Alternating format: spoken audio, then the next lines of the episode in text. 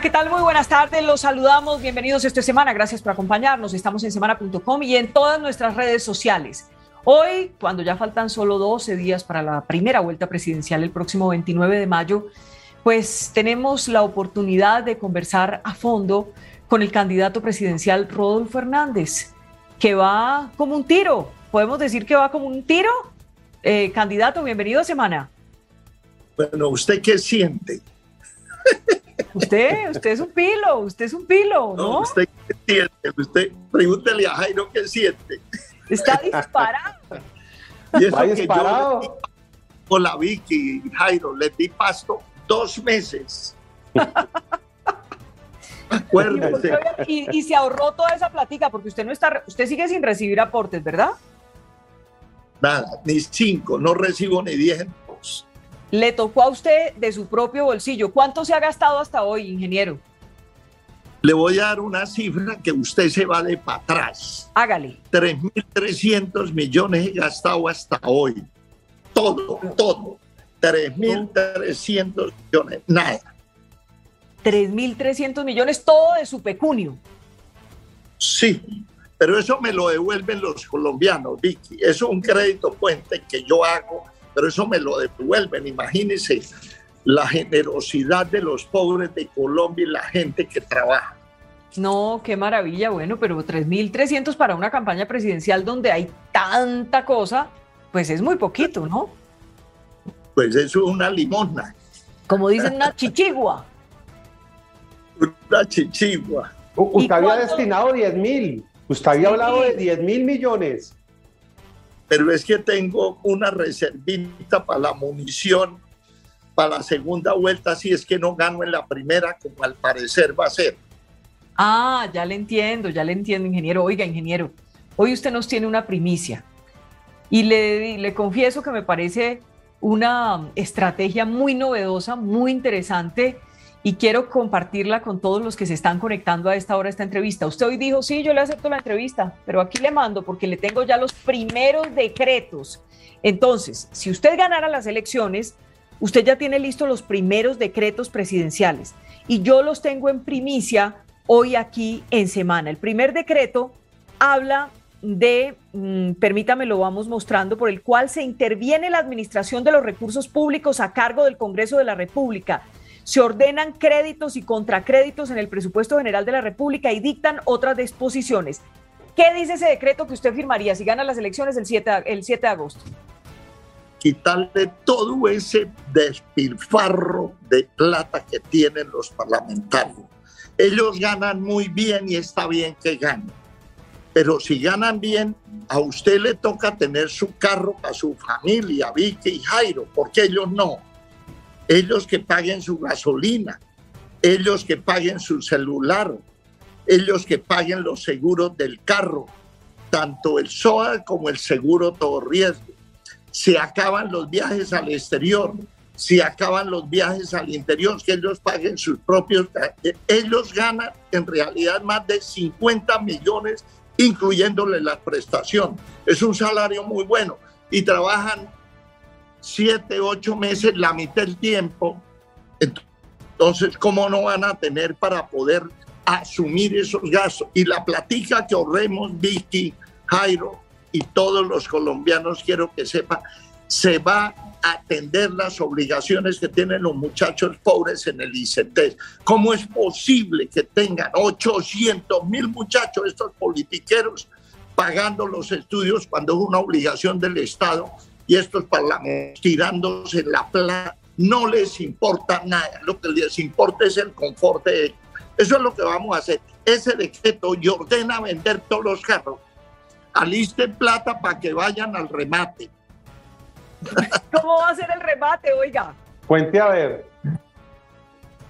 El remate es hacer avalúos por cuenta del Estado, de la misma Cámara o Senado, a la fábrica, a la empresa que representa eh, aquí los vehículos, si es Toyota, a la Toyota, que nos haga un avalúo, cómo está el carro y vale tanto. Y ese será el precio. Y yo le consigo un crédito al 8% efectivo anual al que compre con cualquiera de los bancos. tiene que sí dar una cotica inicial del 10% y ignorar el, el carro y crédito por allá hasta 60 meses. Eso lo tenemos que detallar en la medida que ya nos posesionemos de la presidencia de la República. No puede seguir eso así, es una sinvergüencería que tiene. Hmm. Y usted está facultado, es decir, el presidente de la República lo puede hacer porque una cosa son los sueldos y otra cosa todo lo que ellos gastan allá. ¿Y como cuánta plata usted cree que se ahorraría el país?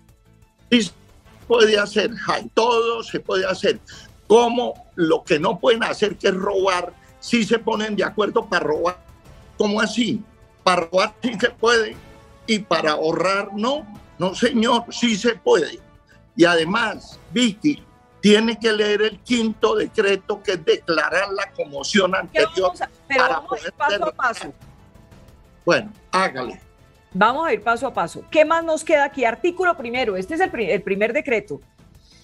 De manera indefinida se suspende la operación y funcionamiento de los vehículos, eso ya lo dijimos, y demás equipos destinados al uso de los senadores y representantes. Parágrafo primero, corresponde a los ministros del Interior, Defensa y ta, ta, ta, ta, ta, ta, ta, ta, ta, ta, ta, ta, ta, dice que se justifiquen las necesidades para quien, o sea, sí se las va a dar a quienes verdaderamente lo requieran. Eso, eso termina que a nadie se le va a dar eso. Es que a nadie se le da. La distancia. el tema, mire lo que dice acá. A partir del primero de septiembre del año del curso, el Congreso deberá proceder a ajustar el funcionamiento de las unidades de trabajo legislativo. ¡Ah! Y háblenos de eso, porque ahí se va un montón de plata. Eso es, eso es un platalón lo que vamos a ahorrar. Vamos a bajar 10 salarios mínimos mensuales legales vigentes.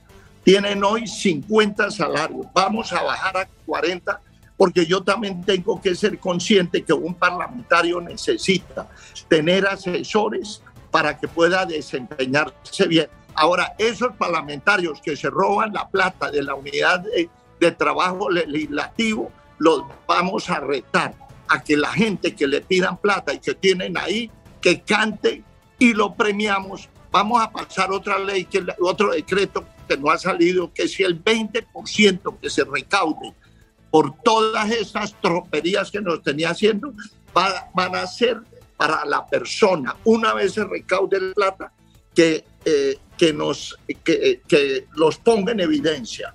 Vamos a empezar realmente a tener la ciudadanía todos los colombianos velando por el patrimonio público. A ver si cogen vergüenza estos vergados. Bueno, y para cerrar ese, para que Jairo vaya con el siguiente decreto, dice aquí, en el término improrrogable de 30 días, la Dirección General del Presupuesto Público ta, ta, ta, liquidará los valores que resulten del ahorro de la política de austeridad aquí definida y proyectará los respectivos contra créditos. Explíquenos eso porque viene un tema que es muy importante y sobre todo para los jóvenes, tema ICETEX. O sea, con todo el ahorro que hace usted a los 30 días. Para abonarle a los, a los muchachos mejores estudiantes que sean de estrato 1 y que deban en el ICETEX. Eso es claritico. Si usted debe en el ICETEX, es estrato 1 y mejor estudiante, ahí le va la plata para cancelarle la obligación. Los liberamos de los cargos hipotecarios. Jairo, ¿qué dice el segundo decreto que firmaría? Hoy nos está entregando en primicia Rodolfo Hernández, candidato presidencial, los decretos que ya, ya tiene listos, si gana las elecciones y si se puede posesionar el 7 de agosto. Segundo decreto, primicia de semana. Por el cual se modifica la estructura del departamento administrativo de la presidencia de la República, que es lo que usted ha venido hablando en todas estas semanas. Dice lo siguiente, que la grave situación de las finanzas públicas impone la obligación de optimizar los recursos provenientes de los impuestos que pagan los colombianos, de tal manera que se destinen con criterios de eficiencia, eficacia y cumplan su cometido de favorecer a las mayorías más necesitadas de la población colombiana. A ver, ingeniero, ¿qué significa esto? Bueno, acabar con esa hechure sancocho allá. Se acabe el tinto, solamente agua. Ah, espéreme, espéreme. o sea, usted elimina. Se acaban las consejerías, pero Vicky, se acaban las consejerías. Sí, pero espéreme una pausa, un momentito. ponga una pausa un segundito. Usted, si es presidente de la República, no le vuelve a dar tinto a nadie que vaya a la presidencia, sino agua. Agua, que vaya bien tinteado y bien desayunado. Y agua de la llave. Agua el tubo, que es muy buena la de Bogotá. Entiendo. Es decir, eliminado el tinto. Siga, por favor. Oiga, pero usted ni desayuno, ni almuerzo, ni comida, ni café, nada. Nada. Ni vino, ni whisky, ni brandy, ni, ni, ni cuantro, nada. Nada. Cuando vaya el cuerpo diplomático a saludar al presidente, todos los embajadores, Vayan, vayan, vayan péguense al tubo. ¿Ah? Ellos también ganan muy bien ese cuerpo diplomático. Que vayan desayunados y punto. Muy bien. Aquí hay más, aquí hay más, Jairo. Aquí hay otro. Lo, ¿En lo este de las más? consejerías, lo de las Las consejerías, consejerías, ingeniero. Ahí veo que los va a acabar, va a acabar casi todas. No, todas. Ya no deja ni una. 17 que hay. Mire, Jairo y Vicky, todos los colombianos, les quiero informar, valen 1.500 millones al día. Sábado y domingo también cobran choferes, sirenas, guardaespaldas, revólveres, ametralladoras, todas esas horas se acaba, viáticos, todo. A ver, aquí veo algo más. En otro de los decretos dice lo siguiente, eh, que es preciso resaltar y poner como ejemplo ¿Vas para las generaciones. Este es, este es el tercero, sí, sí, el tercero. Espéreme, verá, porque es que usted me llenó de decretos y entonces me fregó. tercero. El tercero usted hace como una reestructuración de lo que es el gobierno, ¿verdad? De lo que es la Casa de Nariño. Cuéntenos esa, en el tercero, ¿qué encontramos? Es decir, tener las... No, ese es el de las embajadas, que es otra vagabundería. No, ahí dice usted que va a acabar con un montón de embajadas y consulados. Esos son puros politiqueros quemados que trabajan más el buey del pesebre que ellos y ganan 20 mil dólares. Tienen carros, choferes, casas, comidas, conserjes, muchacha de adentro, muchacha de afuera, piscinero, toda esa vaina se acaba. Y vendemos todas esas casas y van para Licetés a abonarle a los chinos pobres. Aquí estoy viendo, perdóneme Jairo, yo no sé si me estoy saltando de decreto, pero estoy viendo uno que dice que corresponde al presidente y al vicepresidente de la República, así como al gabinete ministerial, dar ejemplo de austeridad y aplicación eficiente y eficaz de los recursos públicos. Pero encuentro algo que es preciso resaltar y poner como ejemplo para las generaciones futuras la vida y la obra del más importante artista de Colombia en los últimos 50 años, Fernando Botero, a propósito de sus 90 años. ¿Qué es lo que usted decreta Sí. allí? Como se acaban las consejerías para que quede saneado para el próximo presidente, vamos a hacer un museo de arte contemporáneo y arte moderno de artistas colombianos y solamente una sala de arte itinerante eh, internacional. Y desde las 9 de la mañana, gratuita entrada con buenos guías para la gente pobre que pueda ir una mañana a deleitarse con mirar a todo ese patrimonio de artistas que tenemos y que estos politiqueros los tienen abandonados, los tienen arruinados, no les ayudan en nada. Jairo, usted Entonces, tiene la la lista. nariz, No, de tener mire, seis mire. se tiene un museo. Sí. Eh, Jairo, deme la lista de las embajadas que Rodolfo Hernández eliminaría. Es que tenemos los decretos en primicia hoy aquí en semana, nos lo es- ha entregado el propio candidato Rodolfo Hernández. Las que él elimina. Se Mire, dice, a partir de la fecha. Se suprimen las siguientes embajadas existentes en la estructura del Ministerio de Relaciones Exteriores. Aquí van Argelia, Australia, Austria, Bolivia, Dinamarca, Filipinas, Finlandia, Ghana, Hungría, Indonesia, Jamai- Jamaica, Kenia, Líbano, Malasia, Marruecos, Paraguay, Polonia, Portugal, República Dominicana, Rusia, Singapur, Suecia, Tailandia, Trinidad y Tobago, Turquía, Uruguay y Vietnam. Pero también consulados, Jairo. Aquí tengo la Aquí van de los consulados. Auckland, Nueva Zelanda, Barinas, Venezuela, también Bilbao, España, Calgary, Canadá, Ciudad Guyana Guayana en Venezuela, Jaque Panamá, Meachiques Venezuela, Puerto Ayacucho Venezuela, Puerto La Cruz Venezuela, San Carlos de Julia en Venezuela, San Fernando de la Tabapo en Venezuela, San Juan Puerto Rico, eh, de Puerto Rico, Sevilla España, Toronto Canadá, Valencia España y Willemstad en Antillas Neerlandesas. Mejor dicho, usted llega a acabar hasta, como dicen las señoras, con el nido de la perra. No, ¿Ah? es que no trabajan, Vicky. No trabajan. Eso abren a las 10 y cierran a la 1. No le digo que es una vagabundería. Eso lo volvieron un jubiladero de politiqueros quemados. Se pelean las embajadas, 20 mil dólares. Algunas hay de 25 mil y otras de 30 mil. ¿Cómo es posible que en Italia haya dos embajadores? El embajador ante el Papa, ante el Vaticano es uno y el otro es embajador ante el gobierno civil, qué vagabundería. La Contraloría General de la República o la Fiscalía, creo, también tiene embajador en el Vaticano, en el gobierno civil. Pobres los colombianos, pobres, nos tienen arruinados con esa manera de ver gastar plata sin necesidad. No vamos a, a, a bajar la calidad, al contrario, si hay poquita gente, le toca que atiendan. Porque si empezamos a recibir de la, de la embajada y del consulado quejas de los colombianos en el exterior, que no abren, que llegan tarde, que esté enfermo, que piden permiso, lo sacamos también. Mire, aquí me hacen una anotación una persona que nos está viendo en este momento y dice lo siguiente, pregúntele por favor al candidato sobre la embajada de Austria que dice que cerraría porque atiende la Oficina de las Naciones Unidas para la lucha contra el narcotráfico. Sugiero que el candidato nos diga cómo va a ser para atender el tema de narcotráfico frente a la ONU, si esa es la embajada que lo atiende.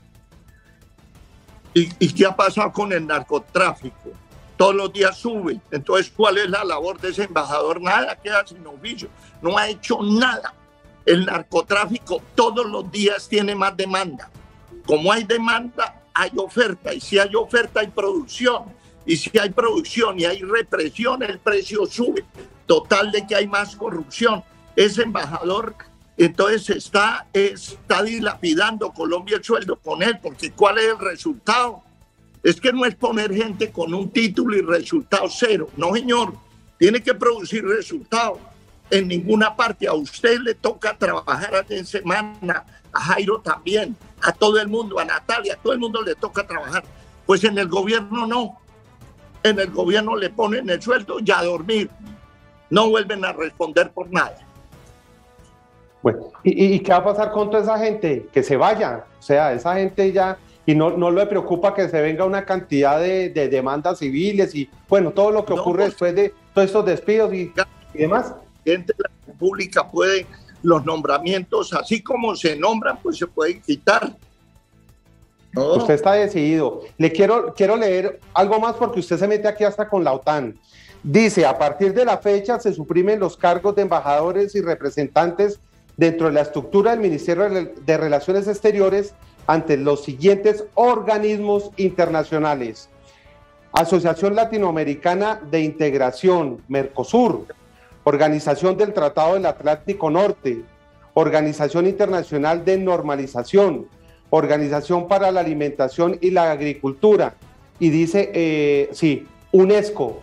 Entonces, en el mismo sentido que le preguntaba Vicky, nuestra representación internacional, ¿cómo va a ser? ¿Desde aquí, desde Colombia entonces, o, cómo sería eso? El embajador eh, eh, que esté más cerca se encarga de eso. Es que vuelvo y repito, no hacen nada. Entonces, ¿para qué vamos a resolver? Miren la cantidad de organismos que hay. ¿Y cuáles son los resultados? Ninguno. O que me digan cuáles son los resultados. Que me digan de la, de, la, de la FAO. ¿La FAO qué? Allá está la FAO, embajador en Italia de la FAO. Y la gente aquí muriéndose de hambre. Entonces, pura reglamentación, pura paja, puro vino, puro cóctel, puro carro Mercedes-Benz, choferes, viajes a, por todo el mundo por cuenta de los pobres. No, señor si acabe esa vagondería. Bueno, pero entre las cosas que nos ha entregado hoy también en primicia el candidato presidencial Rodolfo Hernández, está la Ciudad Justicia. Yo ahí le pasé a nuestro máster. No, léame, léame el, el decreto quinto. Ah, el decreto quinto. Espéreme, pues. Yo hago lo que usted me diga. Uno, dos, tres, cuatro, pero me falta el quinto. ¿Cómo le parece que ese no me lo mandaron? No, ese no está. Rodolfo, José, mándeme, por favor, es tan amable el quinto decreto. Pero, pero si quiere, mientras llega el quinto, quiero preguntarle por este de las aeronaves. Oiga, oiga lo que dice acá. A partir de la fecha se suspende de manera indefinida la operación y uso de la flota de aviones, helicópteros, vehículos y demás equipos destinados al uso del presidente, vicepresidente, ministros, primera dama y demás altos funcionarios del Estado, mientras que el despacho del Departamento Administrativo de la República en el término presentarán el resultado del estudio. Es decir, ¿y entonces en qué se van a, movilizar los altos funcionarios y el presidente de la República? Un carro dejar uno.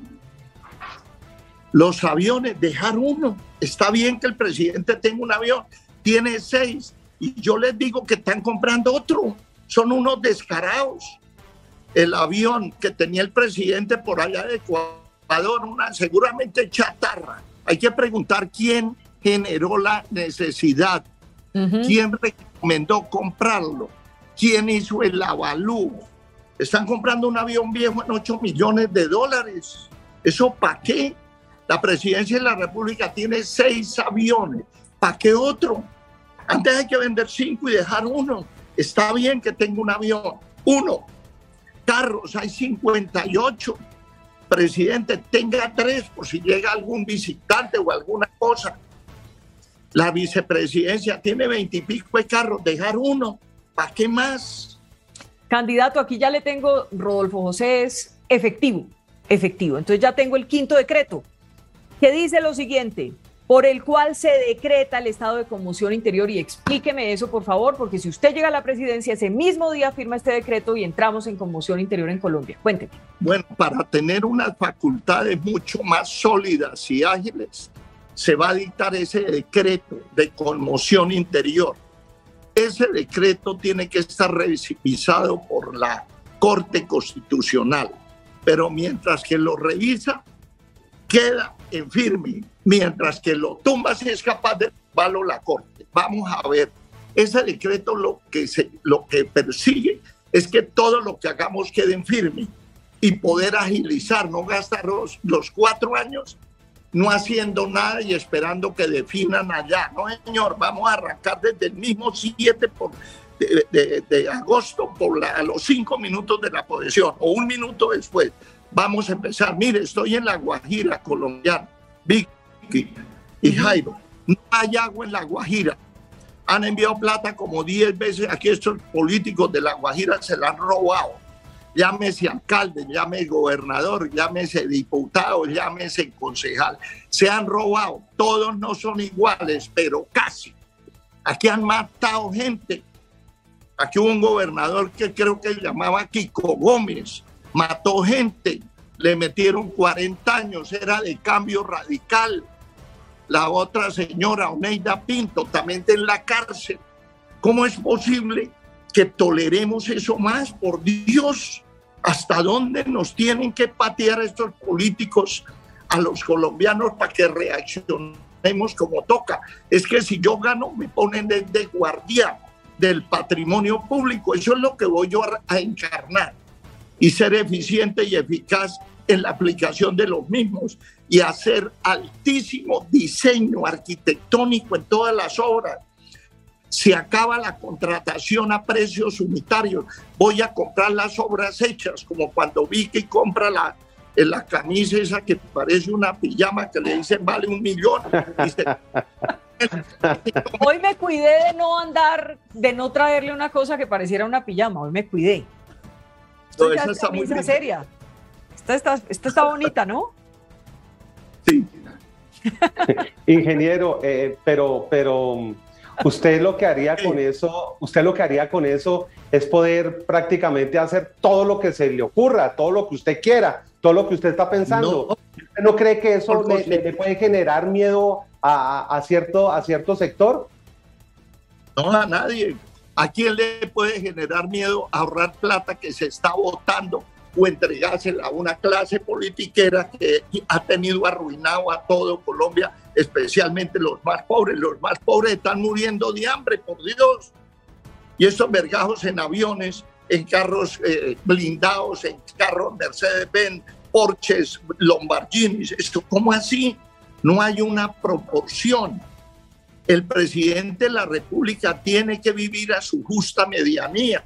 Además, yo no voy a vivir ya, porque como meto el, el, el museo y la casa de, de, donde vive el presidente también se va a acabar para que no haga sacocho. ¿Sabe cuánto gastan en sacocho allá todos los meses? ¿Cuánto? ¿O no? 200 millones. 200 millones. 7 millones diarios. Pero entonces lo que, le, lo que le escucho es que usted va a acabar con la casa de Nariño, usted no va a vivir allá, ni su no, familia, va a dejar eso un museo y usted se va de ahí.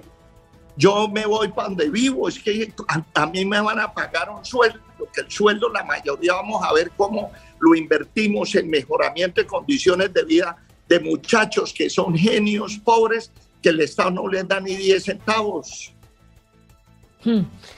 Yo Oigan, tengo un apartamento muy bueno para seguramente menos que la casa en Nariño, pero es que yo tengo que ser un fiel representante de lo que es el colombiano en su justa medianía, en la mitad. Me gusta esta entrevista porque hemos podido hablar cosas nuevas, ingeniero. Mostremos un poco de lo que usted estaba, de lo que habíamos hablado en torno a la casa, a la, a la casa, ¿cómo es que se llama? La Ciudadela de la Justicia. Ciudad Justicia. Eso, que la estoy buscando acá. Se llama Ciudad Justicia. Mírela sí. acá. Vamos a ver si podemos, si subimos un poquito. Ahí está la Ciudad Justicia. Y dice una ciudad con enfoque social destinada a rehabilitar condenados por la justicia, transformar a los criminales en buenos vecinos. Bueno, a ver cómo es la vaina. ¿Qué es hoy lo que es el IMPEC? Es una mano de atracadores, los administradores, los vigilantes, no todos, pero casi todos. Y allá, eh, allá los que llevan, la gente que ha cometido algún delito, sale peor. Esa es la universidad, el doctorado del delito es el IMPEC. Y ellos dicen que es la reivindicación del juez, del, del, del reo. ¿Qué queremos? Hacer la ciudad justicia, porque en el plan de desarrollo todos ponen que van a ser 20 cárceles. 20 cárceles valen 3 o 4 billones de pesos. Y toca poner administración.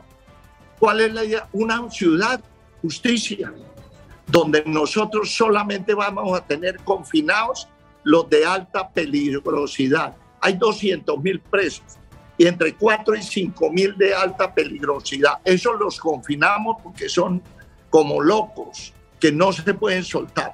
La otra gente es que le pegó a la mujer, que le tumbó una pared al vecino, que, que no le pagaron los, las, eh, ¿cómo se llama? La alimentación a la mujer que me separé y él tenía una demanda por alimento, entonces lo meten a la cárcel y le decretan ocho años allá. ¿Qué pasa cuando eh, un hombrecito de eso se roba una gallina y lo meten a la cárcel? Lo joden de por vida porque imagínense el, lo que le espera a la mujer, a la mujercita, que por lo general tiene uno o dos chinitos y otro andando, como decía mi mamá, y el rancho ardiendo, barrigona. Entonces esa mujer al otro día le toca irse para el semáforo a vender, o para la calle, o, moto, o mototaxismo, o piratería, o meterse a la prostitución o a pequeños delitos.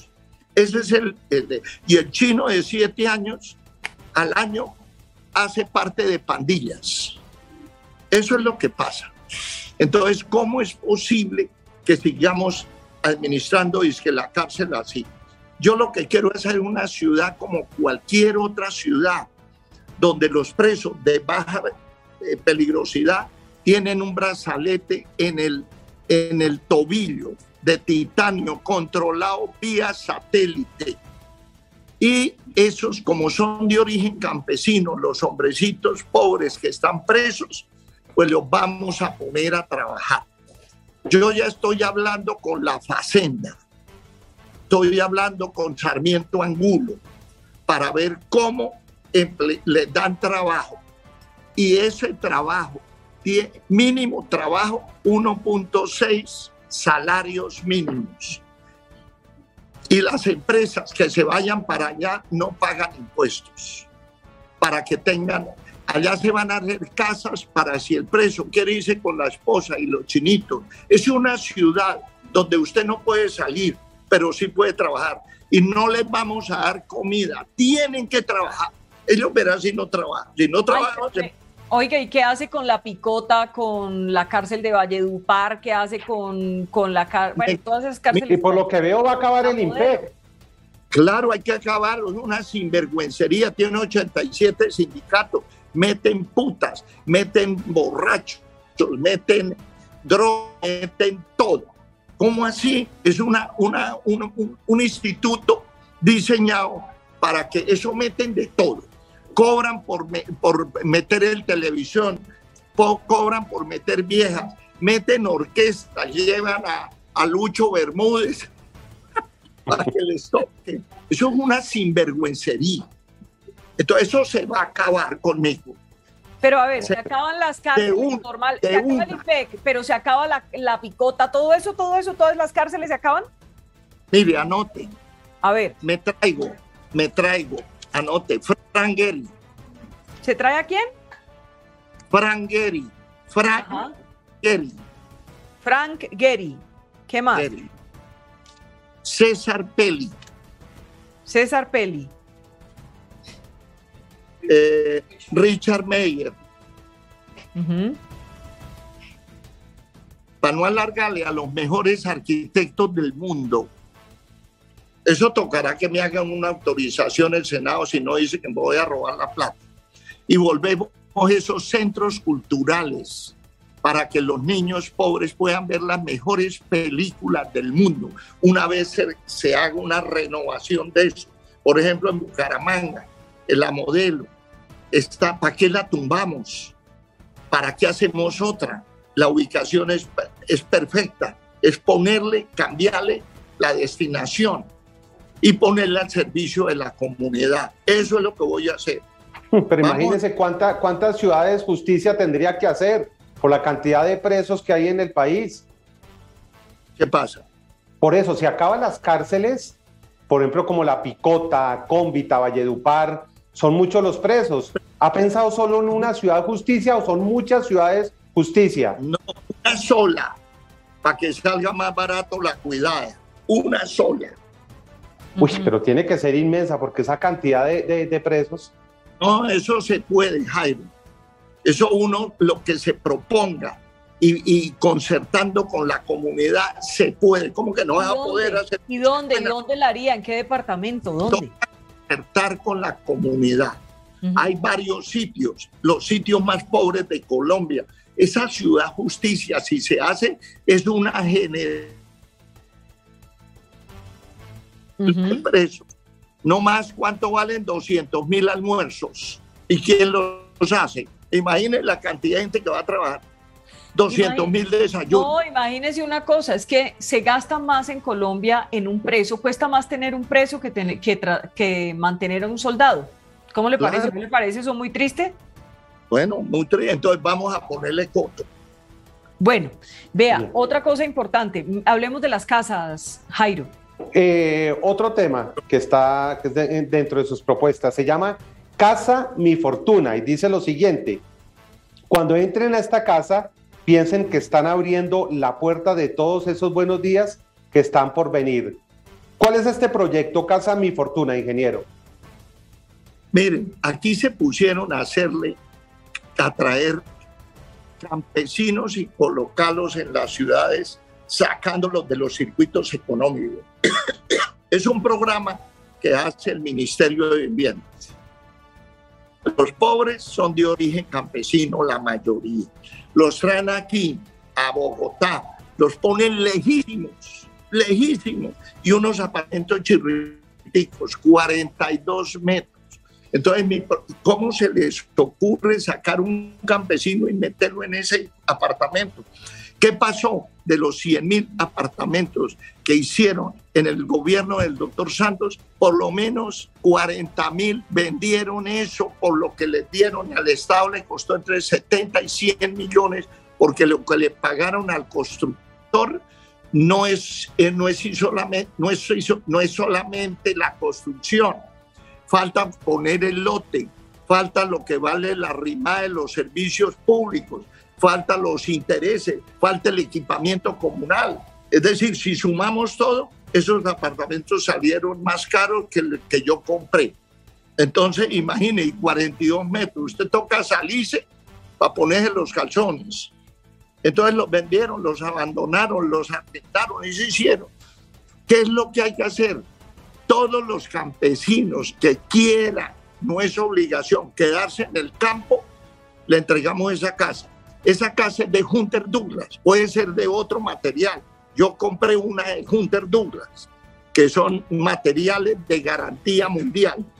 Vale 70, 80 millones, pero yo creo que comprando bastante eso el precio baja sustancialmente. Y le entregamos esa casita que adentro, mire la foto, Vicky, muestre. Sí, las estoy viendo, mire, ahí estamos ahí mostrándolas.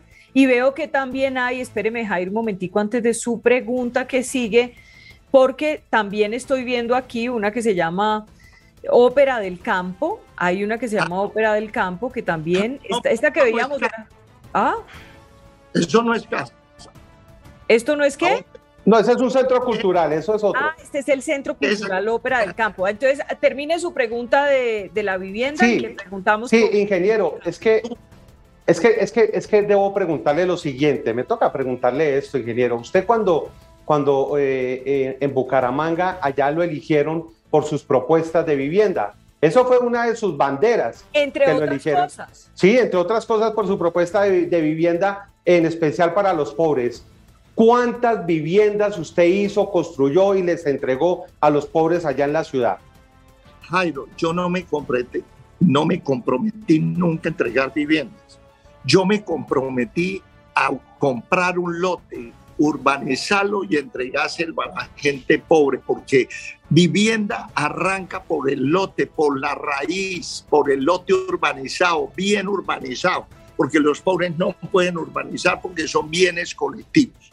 ¿Qué pasó? Jairo, me dijeron, nosotros no nos robamos nada. Ahí está toda la plata. Y resulta que robaron todo. Pendejo yo que les creía a esos politiqueros. Y entonces cuando yo recibí la alcaldía, la recibí saqueada hasta los tuétanos. Entonces cuando fui a comprar el lote no había plata. y en todo el principio no se pudo hacer el proyecto. Es decir, usted, no, usted no pudo entregar, perdóneme una cosa para que nos quede claro, usted no pudo entregar ninguna vivienda de interés social en su alcaldía. No. No la entregó. No, pudimos, porque el caótico con que entregaron el alcalde anterior, Lucho Borges, era caótico y se alió con todos los concejales, el contralor municipal y los políticos allá y se robaron a todo, todo. Lo único que no se robaron fue el escritorio de la día porque no cupo por la puerta. Bueno, y ya para terminar, ingeniero, la ópera del campo, ¿qué es eso? Es que resulta que los campesinos, para poder ir donde el médico, les toca venir hasta el pueblo entonces, esto es un caserío. Entonces, eso es como una manzana. Tiene 60 metros de frente por 80 de largo y 14 metros de alto. Ahí están todos los servicios que se ponen en el municipio. Hay que hacer tantos óperas del campo como municipios haya. Hay que hacer mil y pico de esos. Aquí si no se robaran la plata los políticos, sobra plata para hacer ese programa y vamos a arrancar por Santander. Allá son 127 municipios, pues hacemos 127 de esos. ¿Cómo que no hay plata? ¿Cómo para robar si tiene? ¿Cómo para cuando se van a robar en deuda? ¿Cómo cuando van a robar hacen reforma tributaria? Y para los pobres nunca hay nada. Al pueblo nunca le toca. Pues yo voy a reivindicar los anhelos, los sueños, las ilusiones de toda esa gente que fue burlada que les prometieron cosas el día de las elecciones y nunca cumplieron. Pues ingeniero, para despedirlo le tengo dos preguntas, porque hoy ha sido esto muy fructífero. Usted me mostró absolutamente todos sus planes con decretos listos para la firma si es presidente de la República y se puede posesionar el 7 de agosto. Una muy rápida. Jairo, los micrófonos. ¿Qué piensa de la, de la infiltración a la campaña de Federico Gutiérrez que pues él ha, él ha denunciado y esta mañana mostró ya un micrófono donde lo estaban escuchando y lo estaban viendo prácticamente las 24 horas del día ya en la campaña? ¿Qué opinión le merece esto tan grave que denunciaron esta mañana? Lleve las pruebas, porque ¿qué más? ¿Por no le parece grave? Portes, ya. ¿Pero no le parece grave que una campaña presidencial esté siendo infiltrada, ingeniero? Usted también es candidato. Me han amenazado. Lo que pasa es que yo no le como cuento eso. A los argentinos que me asesoraban en la comunicación los amenazaron, les pusieron un revólver aquí en la frente y le dijeron tienen que irse. No pueden asesorar a Rodolfo desde Colombia ni desde Buenos Aires. Les tocó irse y yo no puse nada porque eso es una burla, es una mamadera de gallo, no pasa nada. Ahí dura archivado toda la vida. Es que es el régimen, el régimen. Oiga, Rodolfo, una cosa. Eh, el otro día entrevisté a Gustavo Petro y me dijo que Fajardo no ha querido hablar con él, pero me dijo que con usted está conversando. ¿Quién? Petro. Yo converso con todo, con usted también converso. No, pero yo no soy candidata presidencial y usted y yo no podemos negociar nada. Cuénteme, ¿cómo las conversaciones con Petro? Cuénteme. Que, que él siempre, cinco reuniones, ¿para qué voy a negar? No, pero hace tiempo, pero estos días, es que estamos a 12, Rodolfo, estamos a 12 días de elecciones. ¿Qué está hablando usted con Petro? De tres horas y al final me dice, usted y yo somos invencibles. Y yo como eso, yo escucho gratis, gratis, porque no escucho. El doctor Fajardo eh, me, también me llamó hace, mañana va a ser un mes, también hablé y yo le dije, la próxima encuesta, el que vaya ganando, recibe el apoyo del que pierda. Y ahí estamos. Lo que pasa es que yo tengo que entender que yo no tengo comité ni tengo nada diferente al apoyo que tengo de toda la ciudadanía de Colombia, pero yo puedo decidir solo, autónomo, lo que tengo que es contar la verdad. Y él, yo tengo entendido que cuando escribió la candidatura, le tocó allá en la registraduría dejar las condiciones como iba a operar la coalición de la esperanza. Y esa coalición de la esperanza tiene una norma. ¿Y cuáles son las normas? Ponerse a preguntarle a los otros seis o siete que tienen. Eso es como, eso es como alinear 100 micos para una foto, eso no lo pone de acuerdo nadie. Pero cuénteme lo de Petro estos días. ¿Usted ha estado hablando estos días con Petro en estos días? Eso fue hace rato. O sea, no en estos últimos, en este último mes no ha hablado con Petro? ¿No? Ni han tenido coqueteos, ni le manda mensajeros y toda la vaina, y usted manda y tal, ¿no? Nada. Me manda usted. ¿Qué? Ay, Rodolfo, usted me tiene que decir la verdad, no me puede decir mentiras. ¿En el último mes no ha hablado con nadie de la campaña de Petro ni con Petro? Todos los días me llaman de diferentes, no de esa, mm. no de esa, todos. Y yo dicen, vea. Juré ser independiente. Y yo les digo, Vicky, yo recibo apoyos todos los que sean, pero no les cambio el discurso, porque yo me comprometí a ser independiente. Entonces recibo apoyo, no más. Está muy apetecido. Le voy a decir una cosa. Como dicen las señoras, deje de estarme morrongueando. No me quiso contestar puntualmente. Con Petro lo están coqueteando para que usted, si usted pasa la segunda vuelta con él o si se gana las elecciones, que ese es su plan A, pero si no ocurre, usted se vaya con Petro. El plan B es que usted se vaya con Petro. Hágame caso, hombre. Escuche. Ah. Escuche. Yo voy a ganar en primero, así Vique y Jairo no crean. Así era en Bucaramanga. Hombre, Rodolfo, yo sí le creo, yo sí le creo. Y hemos hablado de esto desde siempre, claro que le creo. Pero como no hay nada escrito, Usted lo único que tiene escrito en los decretos. Eso sí está escrito. Ah, entonces, esperemos el 30. Bueno, listo. El 30 me llama. No, porque lo voy a ver antes el lunes, ¿no? En nuestro debate, con el tiempo. Ah, bueno. ¿Viene o no viene o qué? Usted ya había confirmado. Está agendado. Usa la red Vicky a ver si me gano el campeonato mundial. Venga, pero Rodolfo, párame bolas. Lo espero el lunes en el debate con el tiempo. ¿Sí o no? Pues tengo que ver porque estoy aquí en Roacha a ver. ¿Cómo así? ¿Cómo así? Usted ya había confirmado. A mí no me salga con ese cuentico. Bueno, pues vuelvo y repito. Yo no hago la agenda, la hacen aquí una persona encargada, o si no me chiflo. Hoy estoy en Riohacha. Ayer estaba en, en Valledupar. Y el lunes. El lunes, oiga, pero mire que usted se sabe la agenda y el lunes está en Bogotá en el debate del tiempo y semana. Cuidadito yo, cuidadito. Seguramente ahí yo voy. Listo. Rodolfo, un abrazo. Un abrazo, gracias por acompañarnos. Seguramente la otra semana, si Dios quiere, nos volvemos a ver o nos volvemos a encontrar cuando ya estamos pues a pocos días de las elecciones. Un abrazo gigante y gracias por la primicia. Aquí ya queda a disposición de todos los electores bueno, muchísimas gracias, Vicky, Jairo. Muchas gracias a Natalia. Un abrazo especial a todo, toda la gente semana. A Sandrita. y a Rodolfo José, un abrazo. ¿Yo? Que, que es muy serio, que es muy serio con todo, sí. Nos puso los decretos. Quiero decirle que hoy hemos tenido, Rodolfo, para que se vaya tranquilo ya, más de 20 mil personas conectadas viendo esta transmisión en YouTube, en Facebook, en Twitter, en nuestra página. Sí, mucha el gente. Globo, el globo, 23 mil. Bueno, hágale. Nos vemos. Chao. Chao. Gracias. Chao, ingeniero.